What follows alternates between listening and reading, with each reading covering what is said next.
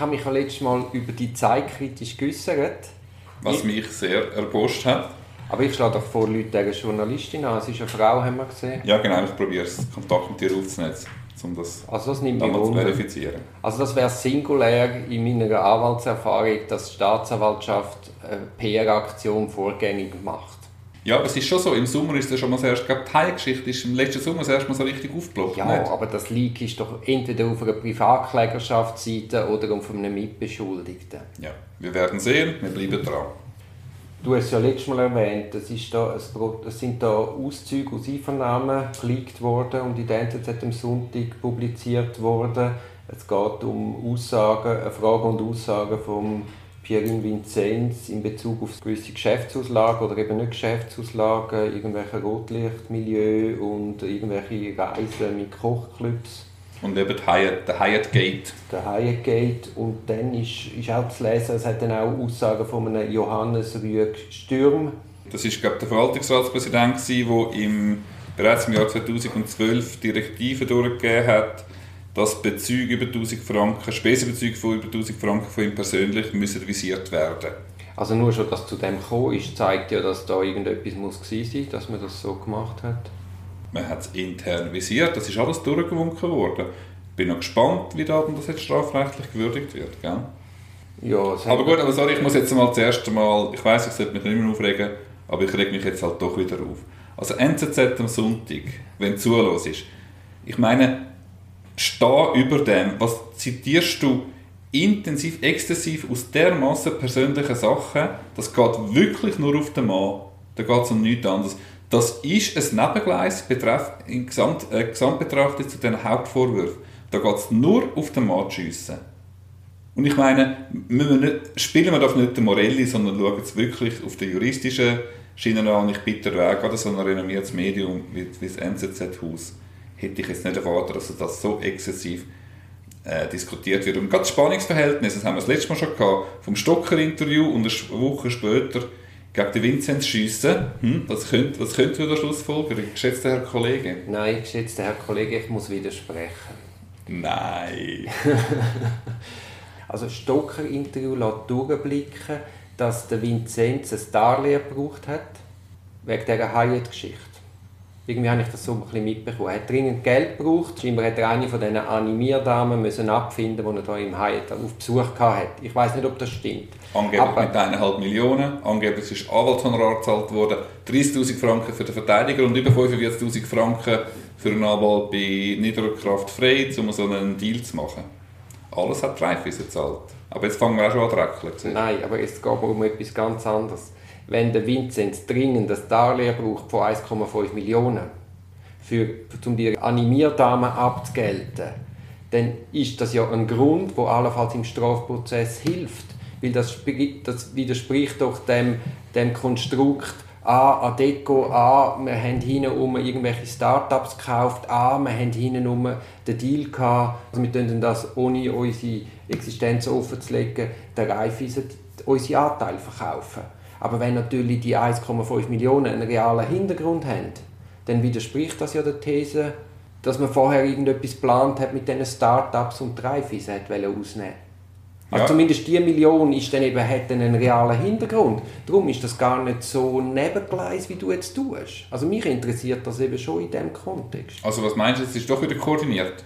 Ich kenne viel zu wenig Detail, aber man sagt, wiederholte Zahlungen hat, man, hat der Stocker an Vinzenz geleistet, für Ferienhaus dort und weiß ich was. Aber das ist nur vorgeschoben, weil im Hintergrund hat man eben ist die, geheimen Beteiligungen der Raiffeisen verkauft. Ohne zu offenlegen, dass man eigentlich einen Interessenkonflikt an diesem Verhandlungstisch hatte, weil man mehrere Hüte hatte. Wenn aber die 1,5 Millionen oder 1 Million Darlehen wirklich für eine Animierdame unmittelbar gebraucht worden sind, kann das, also ist das ein realer Hintergrund, wo eigentlich dieser anderen These, natürlich schließt sie sich nicht aus, aber es- ist eine Erklärung, die eigentlich der von der Staatsanwaltschaft könnte zuwiderlaufen. Möglicherweise dünn sein. Ich habe keine Ahnung, woher, ob die 1,5 Millionen tatsächlich gezahlt worden sind. Erstens weiß ich nicht. Zweitens, ob das auf einem Darlehen beruht hat, weiß ich beides nicht. Also das als Disclaimer an Zuhörerinnen und Nein, Zuhörer. natürlich, ich weiß auch alles nicht. Aber ich wollte nur sagen, da, dass du dich so aufregst über die Berichterstattung und die NZZ am Sonntag anschiessest, sehe ich ein bisschen anders, weil allenfalls erweisen sich die Informationen noch viel wertvoller, als wir heute können abwägen können. Ja, ich schiesse auch blick.ch an. Es geht ums Detail. Es geht um das Auskosten. Es geht schon fast um das äh, Ausweiten von diesen Geschichten. I couldn't care less. Was die am Abend machen, das aber, geht die Leute einfach nicht an. Ja, dass du dich so aufregst, das zeigt dir, dass du durchaus cares.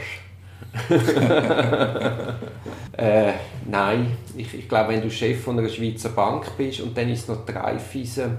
Ich meine, der Johannes Rüegg-Stürm sagt so in der Einvernahme klar, er hätte so eine Ausgabe nie und nimmer bewilligt, weil es diametral einem Ruf zuwiderläuft, wo drei Fiese transportieren. Bist du naiv?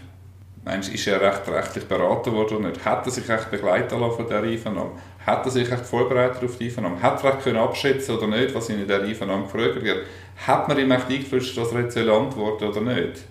Ist das so aufrichtig, was da gesagt wird? Oder ist das echt vielleicht auch ein, ein, ein äh, Aspekt von der Verteidigungsstrategie von Herrn Stürm? Gut, von mir aus mag gelogen haben in dieser Einvernahme. Oh, nein, nein, nein, nein, nein, das sage ich ja nicht. Das sage ich ja, nicht. ja, ja, aber ich möchte sagen, wenn ich wüsste, was die Bank oben treibt, würde ich mein Geldsäckchen nicht zu der Raiffeisen tragen.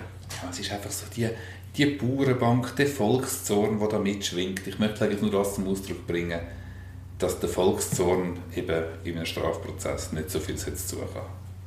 Aber vielleicht braucht es halt auch das, um das abzufedern. Aber es hat auch sehr etwas Voyeuristisches.